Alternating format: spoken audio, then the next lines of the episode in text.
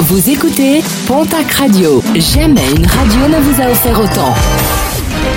L'information locale à 9h, c'est sur Pontac Radio. Bonjour Jean-Marc Courage Sénac très belle matinée. Une enquête rondement menée, celle concernant le vol de la statue de Saint-Martin à l'église paloise qui porte le même nom.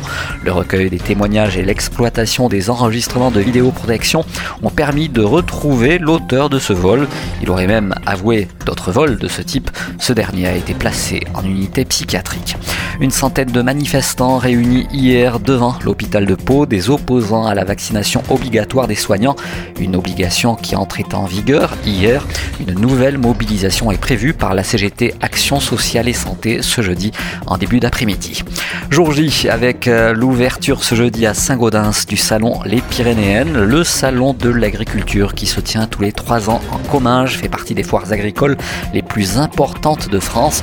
Rendez-vous est donné du côté du parc des expositions du Comminges. Près de 100 000 visiteurs sur quatre jours sont attendus, tout comme des personnalités politiques d'envergure nationale samedi.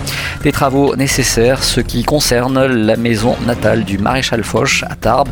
Des travaux de rénovation qui vont entraîner la fermeture de ses portes au public après euh, les journées européennes du patrimoine.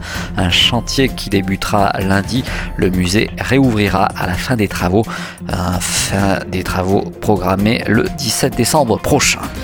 À sport rugby, le stade Montois a son joker médical. Le club de Mont-de-Marsan était à la recherche d'un renfort après de multiples blessures, dont celle de Thibaut Tolègne.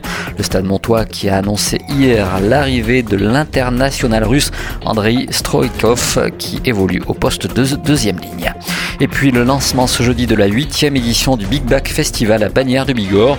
Le festival musique et artistique est toujours plus ouvert et varié avec des artistes internationaux confirmés mais aussi et surtout des groupes émergents de la scène nationale ainsi que des artistes locaux.